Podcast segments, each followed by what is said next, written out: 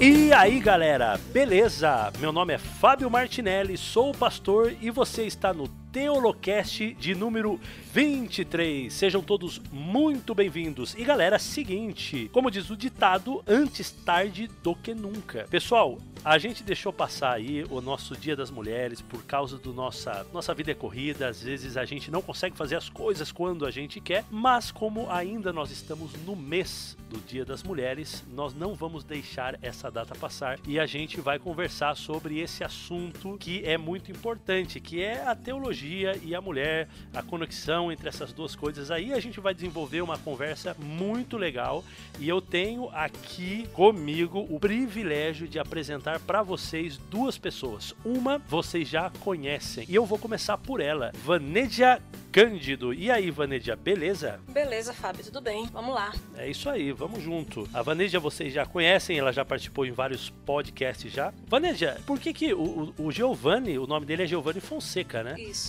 E o teu é Vanedia Cândido. Isso. E não tem Fonseca. Não, eu não mudei meu nome. Ah, você é daquelas feministas. Agora eu tô entendendo. Rapaz, o cara, o cara prestar atenção nisso pra jogar num programa como esse pra. Não, não é porque. é, não é pro feminismo, é assim, é doença mental, sabe? Porque eu não, eu não saberia escrever meu nome mais depois de tantos anos escrevendo de uma forma só. Aí depois eu nunca mais iria escrever o meu nome de casada, entendeu? Só eu só de solteira. Então, deixa pra lá. Então, beleza. E a gente tá aqui também, agora com uma pessoa que vocês talvez já conhecem de outros cantos aí, mas a gente tá aqui com a Maiara Costa. E quem gosta de podcast tem que conhecer a Maiara. E a gente vai dizer por quê. E aí, Maiara, tudo bem? E aí, Fábio, beleza? Tudo bem, tudo bem. E a Maiara, ela tem, ela participa de um podcast muito legal, muito famoso e que se você não conhece, você precisa conhecer, que é o Contra a Cultura, não é isso, Mayara? Isso aí, galera. Se vocês não conhecem o podcast do Contra a Cultura, vocês precisam conhecer. Ali nós somos uma turma bem animada e que ama conversar sobre a Bíblia e aprender juntos mais da palavra de Deus. Muito bom mesmo, muito bom, recomendo. Minha recomendação não vale muita coisa, mas tô recomendando aqui. muito bom, o pessoal aqui da Paraíba gosta muito, assim, ouve muito. Não, e eu quero agradecer aí o pessoal da Paraíba. Eu não estive aí, mas o Isaac esteve, mas vocês mandaram um presente, né? O presente chegou e eu agradeço muito. Muito obrigada. Foi até uma, uma quase chara minha, que é Vandésia. Ela ouve, durante a semana, ouve umas três vezes. E é ai de quem falar que vocês são feios. E ela compra uma briga com ela. Ela ama vocês. Puder mandar um beijo aí pra ela, pra Vandésia. Vamos mandar aqui um beijo enorme pra Vandésia, pra galera aí do Espaço Novo Tempo JP. Muito obrigado pelo carinho. Poxa vida, eu nunca ganhei presente de, do pessoal de João Pessoa. Mas tudo bem, tudo bem. Eu, eu não sou famoso. Vamos lá. Pessoal, eu trouxe essas duas aqui por quê? Porque elas são feras. Elas estão aqui no Teolocast porque elas manjam de Bíblia. E mais do que manjar de Bíblia, elas amam estudar a Bíblia. E esse é o motivo. Olha, já que vocês estão aqui no Teolocast, será que eu posso chamar vocês de Teolocats? Pô, é uma honra. Bom, eu, já que Mayara se pronunciou que ela quer, então pode, pode chamar. Pode chamar, à vontade. Claro, a gente tem que se valorizar, né não, Vanedia? É, pois é, né? Por isso é melhor eu não chamar. Não, depois desses adjetivos todos aí, que eu só concordo, pelo menos em relação à minha pessoa, só concordo com o último, né? Que amam a Bíblia e tal. De resto, né? Pode jogar na conta aí de Maiara, porque senão o povo vai ficar esperando demais e eu não tô com essa bola toda não, hein? Mas... Não, tá sim, tá sim. E vocês vão perceber isso no podcast de hoje. E a gente vai falar de um assunto, galera, que é bem importante e é pouco falado, né? Infelizmente é pouco falado, que é a teologia e a mulher, né? Porque geralmente, a gente estava até conversando aqui no nosso off-topic, geralmente a gente vê homens, bastante homens envolvidos com a teologia. Gente, ó, só para deixar muito claro, se você entrou nesse nosso programa de hoje, no Teolocast de hoje, na ideia de que a gente vai discutir feminismo, ou você foi fisgado aí por um, um tema que você achou que era, mas não é, porque não é sobre isso. A gente não vai tratar essa questão. A questão que a gente vai tratar no nosso Teolocast de hoje é a teologia e a mulher. Então o assunto ele vai nesse rumo, tá legal? A gente não vai falar sobre feminismo, machismo, né, a briga de, de gêneros aí. Não, a gente não vai tratar desse assunto. Tô errado ou não, meninas? Não, o objetivo não, não é esse, porque também se fosse esse demandaria muito mais tempo e teria que ser um, um podcast voltado exclusivamente para esse assunto para ver o que, que a Bíblia aponta, né? E não é esse o propósito hoje. Legal. Então é nesse caminho então que a gente não vai seguir. E o caminho que a gente vai seguir é a mulher e a teologia. E eu vou começar então aqui perguntando para vocês o seguinte: a mulher ela precisa de teologia?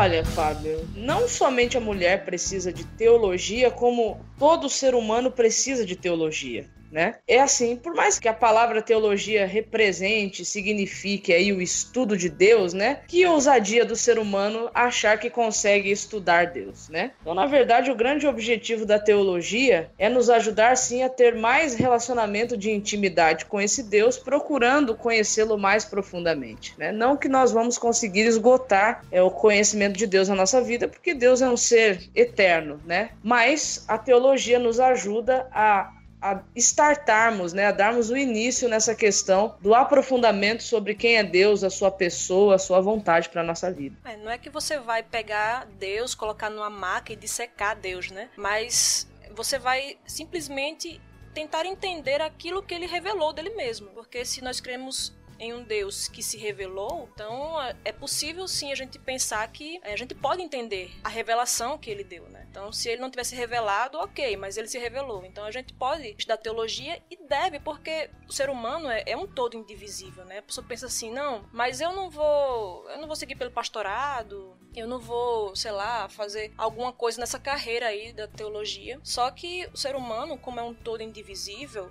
o conhecimento de Deus vai implicar em todas as áreas da nossa vida. Então, é, a teologia não é, pode ficar circunscrita apenas a um, a um grupo de pessoas, a, a, uma função específica, porque Deus está em tudo que a gente faz. O nosso pensamento é moldado, né? A forma como a gente age é moldada pelo nosso pensamento. Então, a forma como eu penso Deus vai moldar a, o meu comportamento, vai moldar a minha vida como um todo. Então, se, se a gente crê num Deus, é mais do que lógico, é mais do que justo que a gente queira conhecer esse Deus e saber quais implicações disso para qualquer área da vida, né? Tem outra coisa também, que assim, existe má teologia, né? É, acho que é inegável que se você for parar pra pensar assim, que tem pessoas que oprimem os outros em nome da fé, que criam doutrinas que são é, nocivas de fato, né? Tem pessoas que, que morrem, pessoas já morreram e já tiveram vidas destruídas de várias formas porque pessoas utilizaram mal teologia, utilizaram mal a Bíblia. Então, se só houvesse um único motivo para você estudar teologia, é, nem que fosse para combater a má teologia, né? Para combater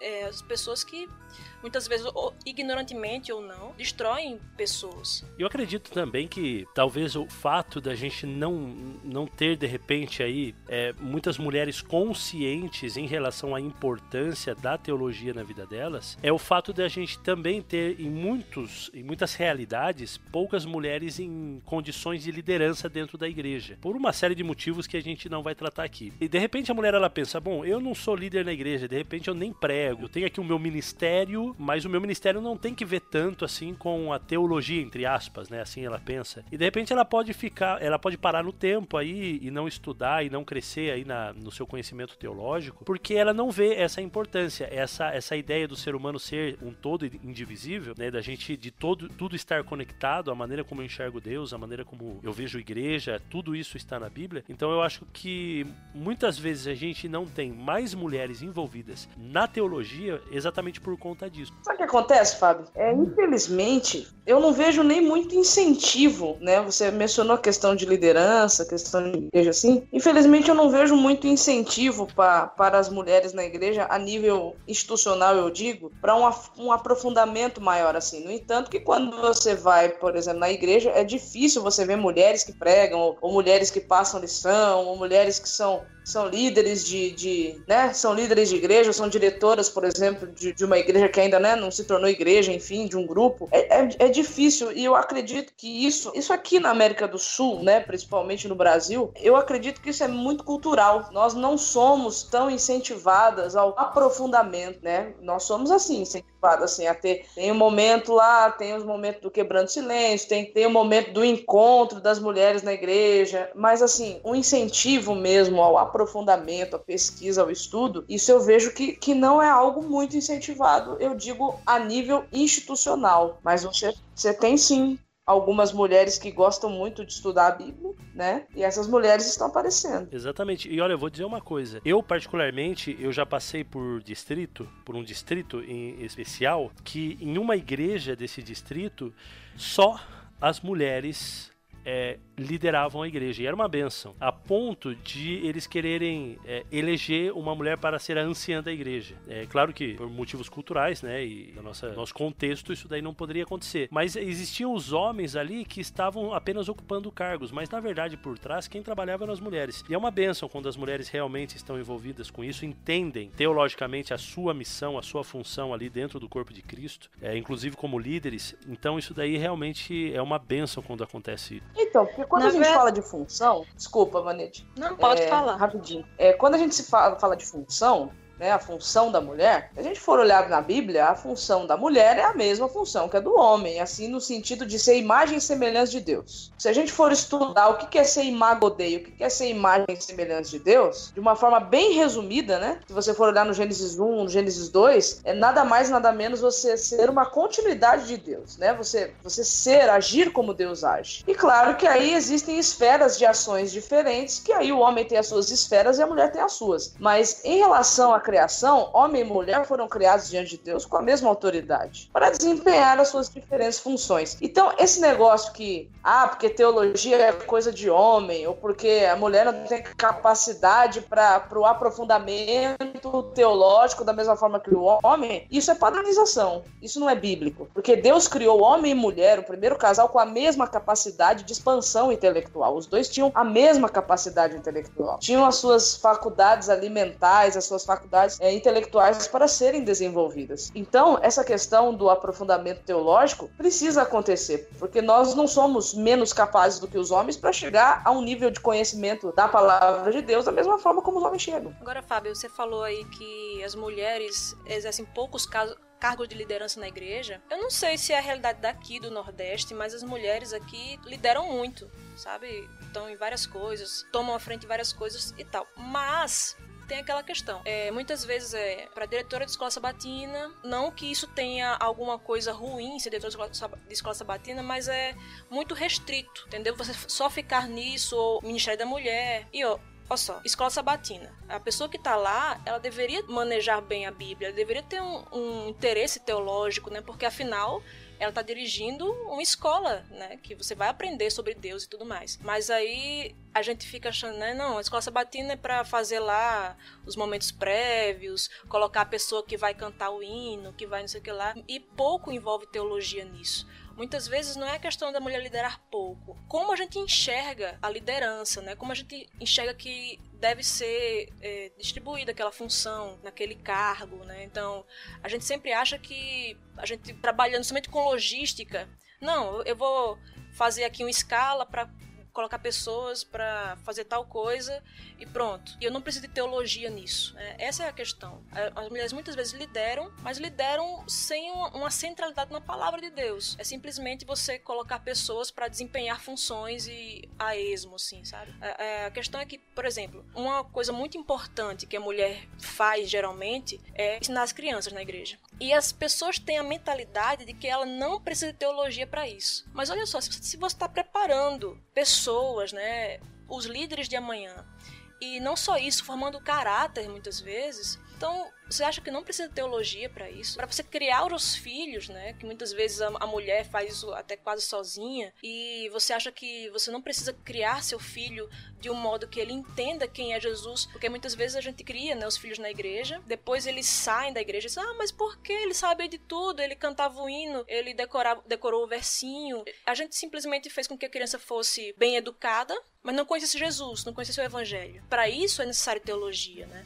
Muito legal isso daí que você falou, Vanidia. É a gente tentar entender aí qual, quais são os benefícios da teologia é, na vida da mulher. Na verdade, como a gente já viu, isso daí é para todos, né? Teologia é um treco que é para todo mundo, né? A gente não, não exclui ninguém. É, mas como a gente está falando da mulher, é, eu achei bem legal essas, essas questões pontuais aí que você colocou em relação à educação de filhos, a, aos cargos de liderança que ela vai exercer, porque os malefícios de uma má teologia com uma pessoa que está num cargo de liderança, uma mãe que tem que educar os seus filhos, ou uma mulher que tem que administrar a sua casa. Isso daí pode ser crucial para a própria felicidade ou para a salvação da sua família, dos seus liderados e, e de tudo mais. Então, realmente, a teologia, você entender o que Deus espera nas determinadas áreas da vida, isso daí é realmente uma questão de vida ou morte, né? A gente precisa ter isso. A mulher precisa estudar teologia e conhecer, saber o que Deus espera dela.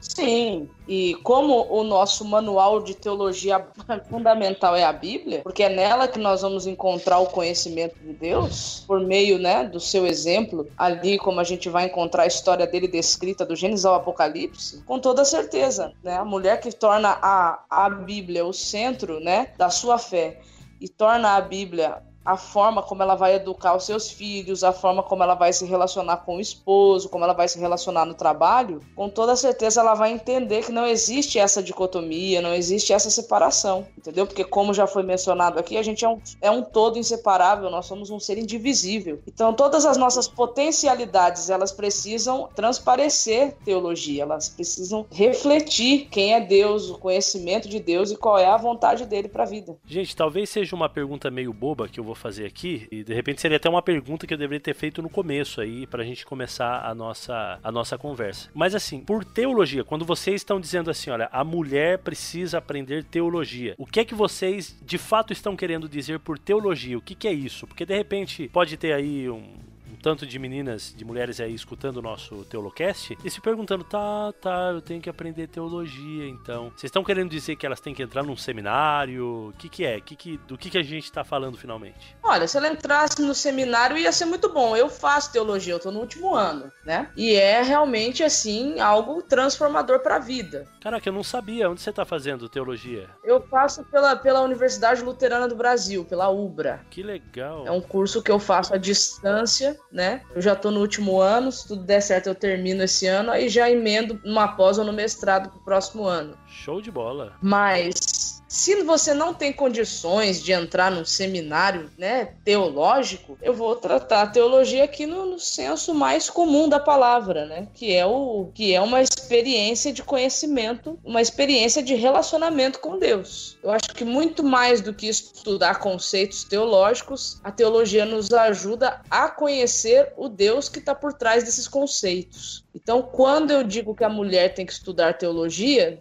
se for para fazer um, se for para se formar teóloga, amém, forme-se, mas principalmente conheça o Deus que essa teologia está querendo apresentar. Então é um conhecimento de Deus, mas um conhecimento não teórico apenas, é um conhecimento relacional. Se relacione com Deus. E uma das formas de se relacionar com Deus é por meio da sua palavra, é por meio do testemunho. Então aquilo que Deus nos fala e nos ensina, a gente testemunha para as outras pessoas e a forma de testemunhar para as outras pessoas é se relacionando com elas da mesma forma como Deus se relaciona com a gente. A Vaneja falou de criação de filhos, falou de casamento. Essa é uma excelente escola para você aprender a desenvolver na sua própria vida as qualidades de Deus, ou seja, a teologia muitas vezes se queima muito o filme da teologia, né? Porque a teologia é colocada como sendo algo árido, sem vida, né? Que você ou no máximo como um plus, curiosidades bacanas para quem curte e pronto, né? Só que teologia não é algo que você acopla à sua vida. Tipo, eu tenho minha vida como esposa, como funcionário onde eu trabalho, e aí eu acoplo uma outra área que é teologia, e aí quem quiser acoplar isso, acopla, quem não quiser também, tá tudo bem. Não, a teologia, ela vai estar inevitavelmente na nossa vida. A questão é se vai estar a boa teologia ou má teologia. E teologia, qualquer pensamento que você tenha sobre Deus, ah, eu, eu acredito que Deus seja de tal e tal forma, isso é teologia. Então a sua teologia é uma teologia bíblica, é uma teologia correta ou falsa? Essa é a questão. Então a gente não pode se enganar, achar que a gente vive a vida sem teologia. É com uma teologia boa ou má, e isso vai moldar a forma como eu enxergo tudo, como eu enxergo a vida, como eu enxergo o trabalho, como eu enxergo a criação de filhos, como eu enxergo a igreja, a política e tudo mais. Legal, explicado então. Avancemos. Olha só, sou uma mocinha. sou uma moça, pessoal. Sou uma mocinha. E, e, gente, o seguinte, ó, na opinião de vocês, assim, essa relação entre a mulher e a teologia, quais os desafios que a mulher vai enfrentar ao entrar nesse mundo. É, vocês acham que existe um preconceito nessa questão aí da mulher se envolver com essas questões teológicas e esses tipos de estudo? O que, que vocês acham? Ah, como eu disse lá no começo, eu acho sim que esse, existe certa forma, de certa forma um preconceito, mas ele é um preconceito assim imposto. Né? É aquela coisa, a gente cresceu ouvindo que, que teologia é um curso que tem que ser feito na faculdade e que as nossas faculdades não abrem espaço para que as mulheres participem. Eu imagino que a nível institucional seja isso que acontece o maior desafio que a gente tem é como a Vanessa já disse, a gente precisa parar de, de criar essa separação entre isso é teologia e isso não é teologia. E o desafio que a gente tem agora é fazer uma desconstrução e entender que tudo na nossa vida tem que ser teologia, porque tudo que nós fizermos na nossa vida vai demonstrar o tipo de conhecimento que nós temos em relação a Deus. Se é um conhecimento bíblico verdadeiro e genuíno ou se é uma má teologia, como já foi falado aqui. Então, o primeiro preconceito, quem tem que quebrar somos nós mesmos. É só um. Eu acho assim, ó, um detalhe aí, em relação a, ao preconceito não sei que parte aí da instituição, por exemplo. No, na nossa realidade, por exemplo, como adventistas do sétimo dia, é, eu realmente eu vejo uma dificuldade muito grande para uma mulher querer fazer teologia. Na minha turma de teologia, a gente tinha ali uma, mulher, uma menina, né, a Márcia. E a Márcia fez, lá, os quatro anos com a gente. Então a gente tinha ali, é, dos anos anteriores também tinha, parece que cada turma tinha uma menina ou duas ali, sempre tinha. Mas assim, é óbvio assim, eu acho, eu, eu pelo menos vejo de maneira óbvia o fato das mulheres não quererem fazer teologia, porque, claro, primeiro, você vai ter um custo de quatro anos para uma coisa que você não vai ter, vamos colocar entre aspas, um retorno. Porque quem faz teologia espera trabalhar um dia nessa área, né? E na nossa, na nossa igreja, como a gente não ordena mulheres, nós não temos pastoras e nós não vamos entrar aqui nesse assunto tão pouco, você não tem essa motivação. Então eu acho bem óbvio assim a gente não ter muitas mulheres fazendo a tal da teologia. Mas aqui vamos tentar tratar teologia é, num nível. Por isso que eu perguntei para vocês o que, que vocês pensam sobre o que é teologia, porque eu acho que na nossa realidade a gente, né, porque a gente tá falando para para mulheres aí adventistas, talvez é, evangélicas e não, não sei quem está escutando a gente. Mas talvez elas não tenham essa possibilidade de fazer teologia. Eu acredito que a maioria delas não tem nem condições de fazer isso ou nem tal alcance delas, uma faculdade de teologia, alguma coisa do tipo. É, então vamos tentar tratar essa questão numa questão de uma teologia caseira. Vocês me entendem por teologia caseira? Aquela mulher que a, talvez ela está acostumada a só ler é, o Salmo 23, abrir a Bíblia no Salmo 91, sabe, ter aquele relacionamento com Deus através da palavra, da teologia, de uma maneira bem superficial, que a gente aqui nesse episódio está tentando de alguma forma fazer com que ela desenvolva, ainda que diante das dificuldades, mas que ela desenvolva é, uma, uma teologia sem especificamente necessitar de um seminário. Conforme a Mayara falou, eu acho assim extremamente importante que se tiver uma menina que está escutando, uma garota que está escutando o nosso Teolocast e que tem a, a possibilidade, assim como a Mayara tem a possibilidade de fazer e de investir e que ama isso, é muito importante. É muito importante. Mas eu acredito que a maioria das pessoas que estão escutando, a gente não tem esse alcance de fazer. Eu acho que em algum nível a gente vai discutir isso no ponto 5 aqui nosso, que é a solução, né? Como que seria a solução para isso. Eu acho que em algum nível, Mayara, eu acho sim que a nossa instituição devia de alguma forma é, incentivar os seus membros a fazer teologia, seja homem, seja mulher, né? Mas incentivar os seus membros a fazer teologia como uma dessas que você está fazendo à distância aí na luterana, né? Por que, que você escolheu a luterana? Porque nós não temos na nossa igreja nada à distância que um membro leigo possa fazer uma teologia aí e, e se formar uma coisa assim um pouquinho mais sofisticada. Então eu acho que a nossa instituição tem que se desenvolver nisso, a gente tem que abrir a mente para isso, abrir espaço para que os membros possam estudar, mas é, se você não tem esse alcance, querida amiga que está nos ouvindo, não se preocupe, a gente vai ajudar você, né, através dos caminhos aí que você pode seguir para isso. Então, é, esse preconceito eu também acho que existe. Eu tô com a Mayara, eu acho que existe aí em vários níveis da mulher não ter, não ter acesso a isso e o membro comum, de maneira geral, também não ter. Eu não sei se a Vanessa já quer falar também alguma coisinha em relação a isso. Com relação ao preconceito, eu acho que tem tipos e tipos de preconceito. Tem um certo tipo de preconceito que eu não vejo muito, particularmente eu, que é o tipo assim: ah, você é mulher, você não, não deveria estar estudando assim, né? Mesmo que de maneira leiga, como eu faço. Você não deveria estar se importando com essas coisas e tal. Não, eu vejo assim as pessoas que, assim, ao redor e tal, elas acham muito legal, assim, olha só, uma mulher que se interessa por isso, tá? Eu vejo que é uma coisa assim interessante que as pessoas acham, assim, sabe? Dificilmente, tipo, já aconteceu uma vez de um cara se levantar e ir embora porque ia, ia pregar uma mulher na igreja, que era eu. E, tipo, de vez em quando, assim, é, a gente tá assim num pequeno grupo, falando alguma coisa assim, aí eu falo alguma coisa, eu, eu noto assim com um pouquinho de frequência. Eu falo alguma coisa, aí o pessoal fala assim, não, como o Giovanni falou, aponto pro meu marido, né? Como se tivesse ele falado. Uma vez até a gente tava assim, em casa, comendo, né? Meu marido tava, fazendo comida, e eu tava fazendo outra coisa. Aí um cara falou assim, ligando pra esposa dele: Não, porque a gente tá aqui na casa de Giovanni Vanédia, a esposa dele tá aqui fazendo a comida. Nem era eu. É, eu tava falando de teologia, Giovanni tava cuidando lá do coisa. Mas assim, tem essa, essa coisa assim, né? Mas eu, eu vejo que é, é visto com bons olhos. Só, só que a gente precisa quebrar uma barreira, às vezes da própria mulher também, né? Que é. Não, teologia é coisa para homem, é, é, uma coisa para quem tem uma mente muito lógica. Que a mulher tem um, um, lado mais sensível, de maneira geral, que ela acha que isso não vai, muitas vezes, ter eco na teologia, que vai ser uma coisa boa de, lidar teologia e sensibilidade, essas coisas assim, que, que isso é, é, seria assim excelente que as mulheres tendo essa visão um pouco mais sensível, um pouco mais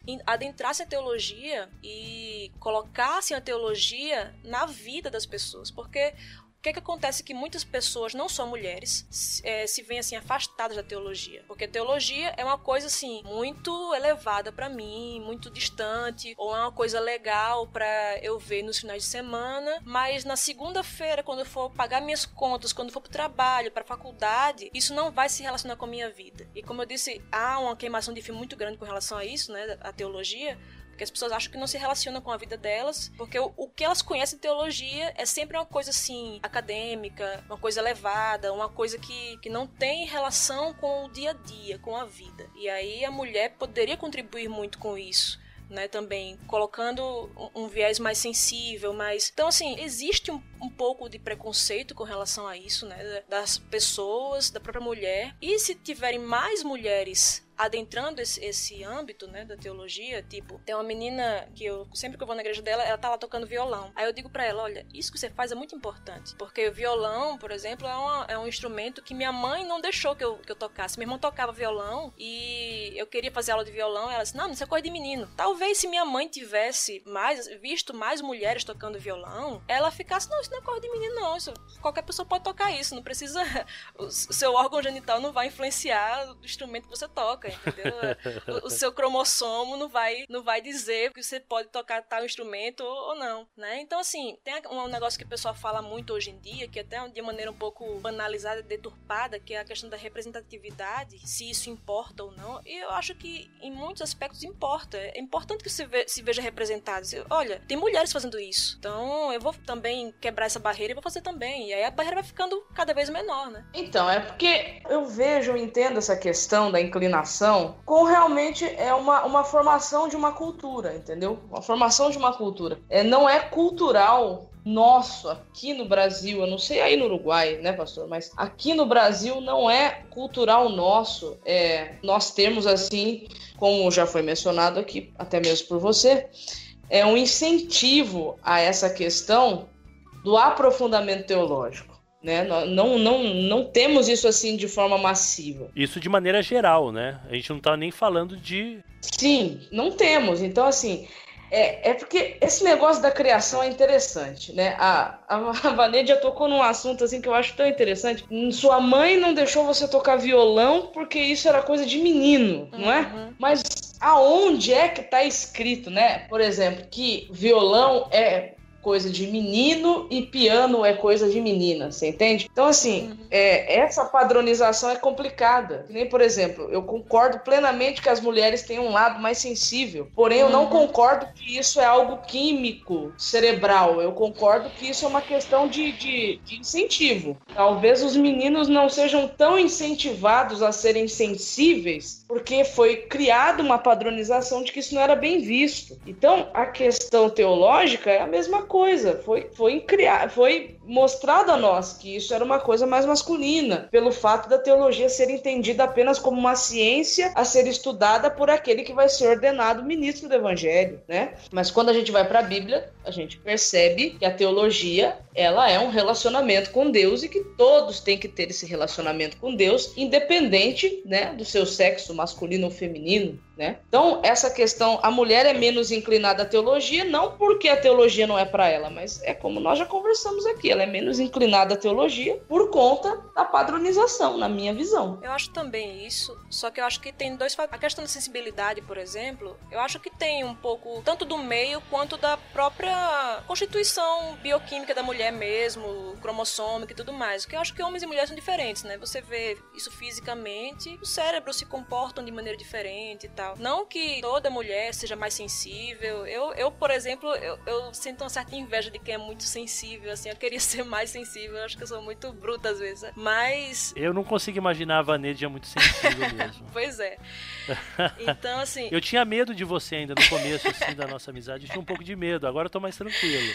É, aí pronto, né? Então, assim, você não, não necessariamente você vai ter essa divisão tão marcada assim. Só que tem muitas coisas que são forjadas culturalmente, né? Essa questão mesmo de por que mulher não pode se envolver com teologia, se mesmo nas coisas, digamos, que todas as mulheres fossem mais sensíveis que os homens. Mas será que nas áreas em que elas lidam, como eu falei, criação de filhos, lidar com o esposo, é, sei lá, fazer costura para fora, teologia tá em todas as coisas. Como ela, ela, sei lá, se a mulher vem de natura, como é que ela vai vai ser uma pessoa honesta ali nos seus negócios? Como é que ela vai, vai lidar com a questão de tipo questões éticas envolvidas sei lá, será que esse produto aqui é, bom que eu venda? Se. Entendeu? Várias coisas assim que a teologia vai adentrar. Então, não é uma questão assim, a questão que homens e mulheres são diferentes, eu creio que são. Mas que isso implique dizer que um deva ser mais dado à teologia do que o outro, não. Absolutamente não. Teologia é para todo mundo. Infelizmente, a gente tem muito um anti-intelectualismo, né? Então, assim, o empreendimento intelectual não é tão, tão assim, visto como algo para todos mas teologia, como é algo que é mais intelectual, não significa que é para pessoas intelectuais, assim no sentido né, da palavra assim mais comum. É para pessoas que têm cérebro, não é para quem tem determinado órgão genital ou determinado cromossomo. Você tem cérebro, você, você ama Jesus. Funciona bem o cérebro, tem que, é, tem que entrar nesse negócio. Mesmo aí. que não funcione bem, aí você já vai entrar na teologia já para funcionar melhor seu cérebro também. Então não tem isso. É muito legal, muito legal. Bacana essa, essa parte aí eu achei show de bola. Olha só, sou uma mocinha! sou uma moça, pessoal, sou uma mocinha! Vamos falar então, gente, já que a gente tá falando aí que realmente a mulher ela tem que fazer parte disso, independente aí de ser do meio do nosso meio cultural influenciar ou não, a gente chega nessa conclusão, né? Toda mulher ela precisa da teologia porque isso realmente vai situar ela no mundo, quem é ela, quem é Deus, qual é o papel dela no mundo, em casa, fora de casa, no trabalho. Então isso daí tá bem claro pra gente. Agora, será que a gente pode de repente citar aqui algumas mulheres que realmente rompeu essa barreira cultural de que a mulher ela não é dada a teologia ou de que a teologia não serve para a mulher. A gente tem aí alguns nomes que a gente poderia citar. Mayara Costa, né? A, prim a primeira. Mas eu acho assim, se, falando para um público adventista, nós não podemos tirar Ellen White do jogo porque ela eu acredito que foi uma mulher que quebrou muitas e muitas barreiras, principalmente pela época que ela viveu. Uma época bem difícil para as mulheres nos Estados Unidos, onde a cultura era muito, muito, né, é, machista, como nós sabemos que era naquele contexto, né, de século XIX, enfim. Então, Ellen White é uma grande mulher, que ela quebrou, sim, barreiras, né? Por mais que ela não tenha sido teóloga, ela, ela fez teologia, né? A vida de, de Ellen White era uma teologia. Para as amigas, para os amigos que vão ouvir o podcast, que são evangélicos, tá? que não acreditam nela, ok. Aqui o objetivo não é te, te doutrinar em relação a Ellen White, é apenas mencioná-la, porque ela teve um grande ministério né, em favor de Deus, em favor da sua palavra. Então o nome dela não pode ficar de fora dessa questão né, de mulheres que aí quebraram, romperam barreiras. Ela, assim, ela tinha na biblioteca dela, eu não vou, não vou saber aqui o número exato, mas com certeza mais de mil livros, teologia mais, e. Mais. É, pois é. Então, assim, ela era uma pessoa que, embora frágil, né, fisicamente e tudo mais, ela não deixou esse negócio de teologia para pro marido, pros filhos, porque é um negócio que influenciar a vida dela mesmo, né? Então ela foi lá e, e, e fez e, e, se, se aprimorou da forma que ela pôde, né? Você tem, por exemplo, o caso de Susan Wesley. Susan Wesley, a mãe de John Wesley, ela teve nove filhos, mas mesmo assim ela tinha assim, uma, uma aptidão teológica. Ela escreveu tratados teológicos e tal. Com 13 anos, ela pegou e realmente é, contestou o pai dela numa crise teológica que teve na igreja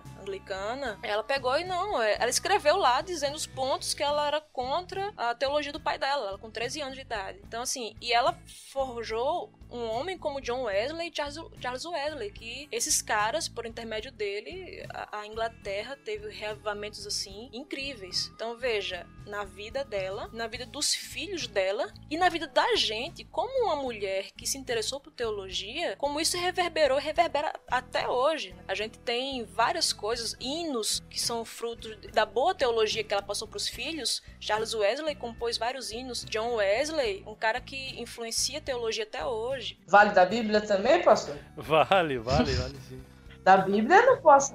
Da Bíblia não pode deixar de mencionar. Eu acho que o maior de todos os exemplos de mulher que rompeu barreiras da sua época foi Maria, mãe de Jesus. Né? Ou, se você estudar na Bíblia o que foi que ela passou, o que foi que ela enfrentou, as coisas que ela ouviu. Né? A vida dela foi uma vida onde ela demonstrou ali um grande conhecimento de Deus e com toda certeza o conhecimento que ela tinha, ela passou para Cristo. Formou o caráter de Cristo. E é legal essa parada aí porque é o seguinte. Bom, a gente acabou falando de Ellen White aqui quando a gente pensa em Ellen White, né, para quem é adventista, a gente imagina Ellen White, ah, tal, mas o tudo que ela recebeu, isso daí foi processo de uma inspiração especial. Ela não precisou estudar, ela não precisou ler, ela não precisou se aprofundar no estudo. Por quê? Porque ah, Deus mandava a ideia na cabeça dela, ela escrevia ali, já era. E na verdade não foi assim, né? A gente Lógico que... que não, para quem, quem já leu o Grande Conflito, quantas referências bibliográficas que a gente encontra ali no grande conflito, então isso não, não cola.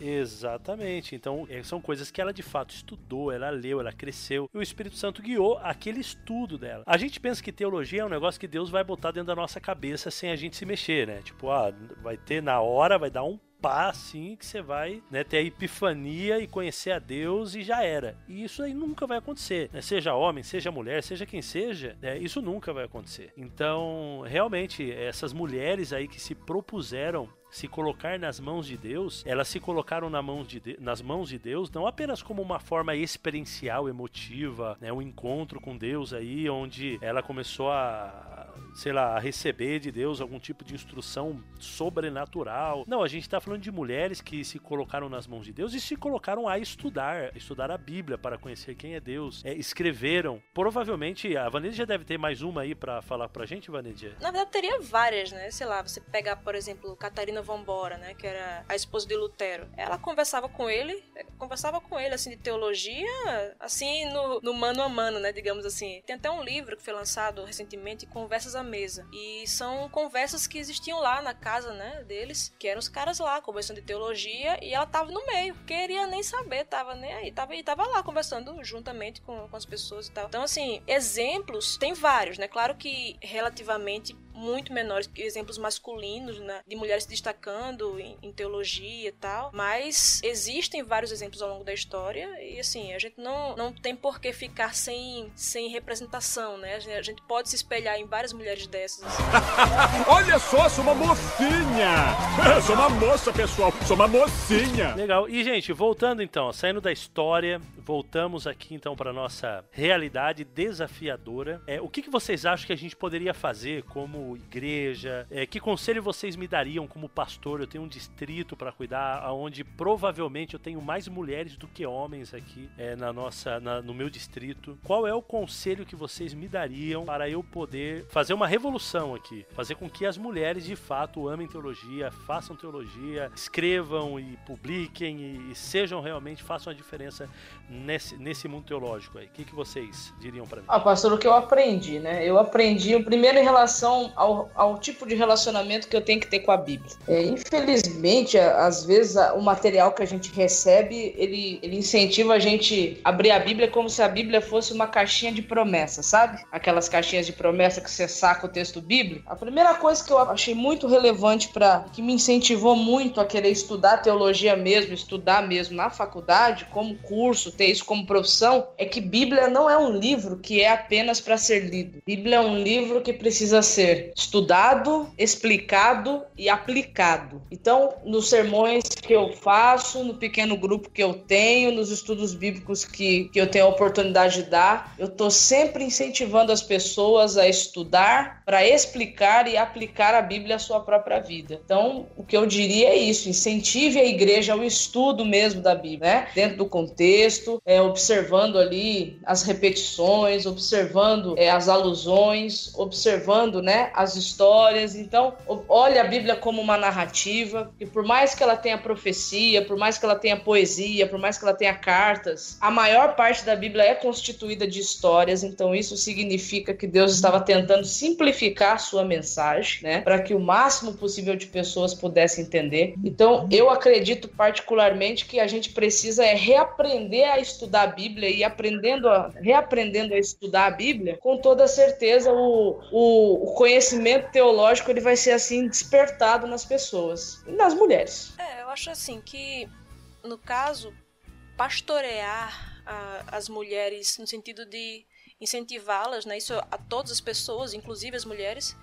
incentivá-las ao discipulado, né? Sim, você pegar e. Não, não importa se você tem cargo na igreja ou não. Precisa ensinar pessoas a, seguirem, seguirem Jesus, andarem com Jesus. Então, como é que ela pode discipular as, pessoas, as mulheres mais jovens, né? Que inclusive é, é o padrão do Novo Testamento, né? Tito 2 fala da, das mulheres mais velhas ensinarem as mulheres mais jovens. E, e o pastor, as pessoas lá, os líderes, ensinarem essas mulheres mais velhas e elas poderem irem discipulando assim uns às outras e, e a, as mulheres ensinarem também os homens sentido de várias coisas que os homens não têm vivência naquilo ali, não tem. Então, assim, o discipulado eu acho que, que é a chave, né? Assim, muitas vezes a gente tem uma visão de Ministério da Mulher que é somente um encontro de, de mulheres para falar, para fazer chazinho, para fazer. Nada contra. Isso é, é ótimo que aconteça.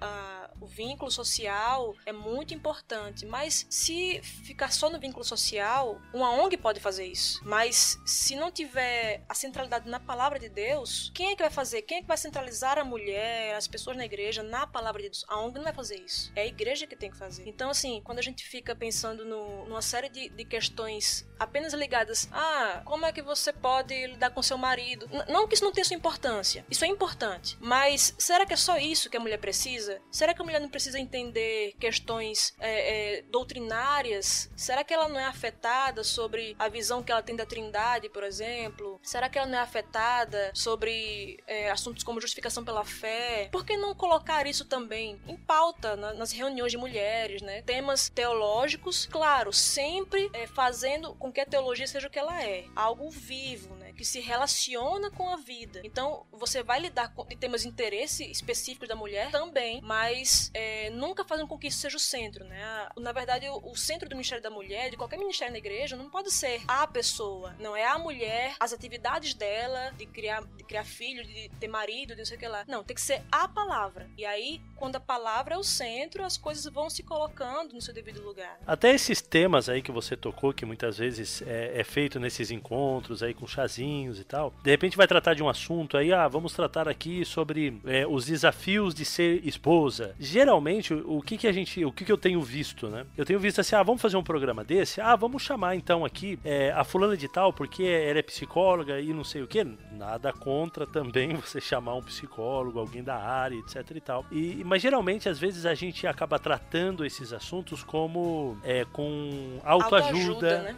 Exatamente. Com autoajuda, com técnicas e não sei o que, não sei o que lá. Mas o que a gente não percebe é que todos os problemas da vida, todos os problemas da vida, eles são causados por causa de algo chamado pecado. E, e o pecado, ele é vencido através da cruz, através do evangelho, através da Bíblia, através desses temas. Então, é, eu tô até lendo um livro muito legal, que até eu quero já, eu sei que vocês também têm alguns livros aí para recomendar pra galera, mas eu quero aproveitar e já recomendar esse livro aí, que chama quando Pecadores Dizem Sim. É um livro muito bacana. Deixa eu até ver que meu Kindle tá aberto aqui. Como que é o nome do autor? É Dave Harvey é o nome dele. É muito legal, porque assim, eu tô. Ele, ele encara os problemas do casamento no nível do pecado e no nível do evangelho. Então, assim, a transformação que o evangelho causa no cristão, de você amar o teu próximo, amar teu inimigo, de você não ser mais a pessoa que você era, você ser uma nova criatura, de você colocar o outro em primeiro lugar, de você virar. Quando você toma um tapa, você oferece a outra face.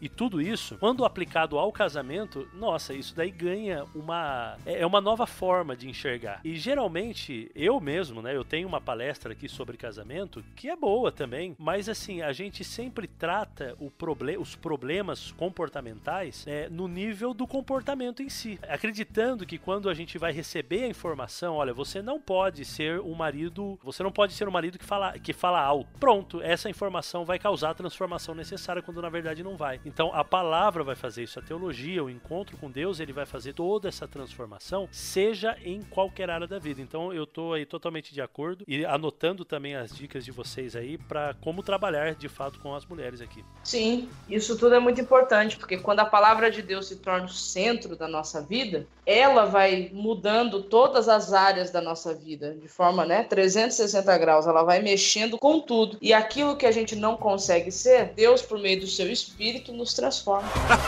Olha só, sou uma mocinha. sou uma moça, pessoal. Sou uma mocinha. Gente, eu não sei, olha, a gente já chegou no nosso limite de tempo aqui. A conversa tá muito boa. Assim, a gente poderia continuar conversando e falando e tentando achar aí soluções para os problemas que a gente enfrenta em relação à mulher e à teologia, como fazer para desenvolver isso. Mas a gente não tem muito mais tempo. Então vamos fazer o seguinte: vocês têm algum livro que vocês gostariam de, de repente, dar de dica aí pra galera? Eu já falei aí quando pecadores dizem sim. Não é, não é um livro especificamente para mulheres, mas é um livro que pode ajudar bastante aí no casamento, enfim, eu acho um livro bacana. E eu quero indicar um outro antes de vocês aqui, se vocês me permitem. Você tá roubando nosso lugar de fala, pastor. É verdade. Poxa vida, vocês têm que se apoderar, gente, desse negócio aí. Empoderar. Né? Empoderar. Poxa vida. Empolerar. Vai lá. Em... empoderar, empoderamento feminino. Então, façam isso, mas dessa vez eu vou tomar a frente de vocês, porque eu tenho um livro aqui que eu tô lendo e eu tô achando o máximo, que chama Feminilidade Radical. Eu já ouvi falar desse livro, é realmente bom. Cara, esse livro tá assim, olha. Não, na verdade, eu vou dizer para vocês, é um livro que fala sobre é, o feminismo, né? Então é a fé feminismo, é a fé feminina em um mundo feminista. A autora aqui, Caroline, eu acho que é assim que fala, meu inglês é excelente. Caroline McCulley. Ela, na sua é, juventude, ela foi uma feminista ferrenha até os seus 30 anos, quando foi que ela encontrou Jesus. E ela conta um pouquinho também das dificuldades que ela teve para poder aí mudar o seu pensamento, a sua forma de pensar em relação a isso. Quando ela se deu conta de Efésios capítulo 5, ela quase teve um infarto, né? E aí ela vai contar como que foi esse encontro. Ela é esposa também de um professor de teologia, de um seminário teológico, ele faz o a introdução do livro aí, muito legal. Então, assim, eu indico muito esse livro, assim, para você conhecer um pouquinho mais sobre a mulher dentro desse, desse meio teológico aí. Essa Caroline aí, ela é demais. Eu curti bastante e curto muito, tô curtindo muito esse livro. Então tá indicado. Ela vai estar tá aqui no Brasil. Ela vai estar tá aqui no Brasil no seminário fiel para mulheres. Ela vai palestrar, ser a palestrante principal. Olha que legal. Poxa vida, então olha, tá a dica aí para você que quer ter um contato mais de perto com ela. Quem puder ir, eu infelizmente não posso transpor as fronteiras. E vocês? Ah, pastor, eu vou indicar uma. Eu vou indicar uma literatura que, como nós estamos falando de teologia e entendendo que teologia, na verdade, é o, é o conhecimento que Deus nos permite ter dele por meio da Bíblia, que é a sua revelação, e por meio de Cristo, que também é a sua revelação, eu gostaria de indicar o livro da Unas Press, que é a editora né, da, da imprensa universitária adventista, eu gostaria de indicar o livro Nosso Criador e Redentor, esse material ele vai ajudar a mulher a, a, recuperar a sua verdadeira identidade e também vai ajudar a entender é, qual é o plano, né? Qual é o plano de Deus para a vida dela, para a vida da família dela, para a vida dos filhos e vai incentivá-la, introduzi-la também ao aprofundamento e aperfeiçoamento teológico. Legal, esse livro é muito bom. Eu comprei, eu tenho ele para Kindle. Como na época que eu, que eu comprei não tinha em português, eu tive que comprar em inglês. Meu inglês não é aquela benção benção, né? Mas é, dá para quebrar o galho. E ele é realmente muito bom. A gente até tá fazendo a série da Aliança baseado basicamente aí nesse. É, ele é fantástico. Ele é fantástico. Bom, eu vou indicar aqui, já que a gente tá falando de mulheres, eu vou indicar três autoras, né? Para o pessoal aí se identificar mais, se ver mais representada. E tem uma autora muito boa que é Jen Wilkin. Ela tem um livro excelente chamado Mulheres da Palavra: Como estudar a Bíblia com nossa mente e coração. Esse livro aqui é muito bom assim para você pegar, quer ter um contato com a Bíblia, você não sabe como estudar a Bíblia, você vê aquele monte de letra lá fica confuso assim, não entende nada. O livro é básico, assim, uma linguagem muito boa de entender. E ele ensina realmente como você estudar a Bíblia, é, torna mais proveitosa a sua leitura da Bíblia, né? É um, uma indicação a outra que eu faço é de uma outra autora chamada Gloria Furman. Ela tem um livro muito bom também chamado Vislumbres da Graça, que ela vai colocar como a, a teologia, como a graça de Deus se reflete no nosso dia a dia, no nosso cotidiano. Uma outra autora também é Dorothy Sayers. Ela é autora assim já falecida, ela era muito amiga de C.S. Lewis e tal. Ela é muito conhecida pela literatura dela de ficção, né? Ela escrevia muitas histórias de detetive e tal, essas coisas. Tem gente que conhece ela apenas por esse lado, mas ela era uma autora, assim, na parte da teologia muito boa, uma pensadora brilhante. Ela tem um livro muito bom chamado A Mente do Criador. Aí nesse livro ela fala sobre arte, ela fala sobre várias crenças cristãs e tal. Então, assim, a, o estilo dela é muito bom também, assim, muitas vezes até bem humorado e tal. É, são essas três dicas aí que eu dou. E, e, tem também Ellen White, que é uma leitura muito boa também. Quem quiser fazer uso, tá aí esses essas indicações. Galera, então é isso aí. Eu espero que vocês tenham aproveitado bastante. Eu gostei demais de conversar aí com essas nossas duas teolocasts. Ah, Eu espero que vocês voltem aqui para a gente trocar mais ideias sobre teologia. Vocês precisam representar esse, esse podcast, gente. Nós estamos precisando de vocês. Falar pro Isaac que Infelizmente ele perdeu a Maiara para o contracultura, do Contracultura. Estou saindo do Contracultura indo para o Holocast. Recebeu uma oferta melhor, vai ganhar muito mais dinheiro. Só que não.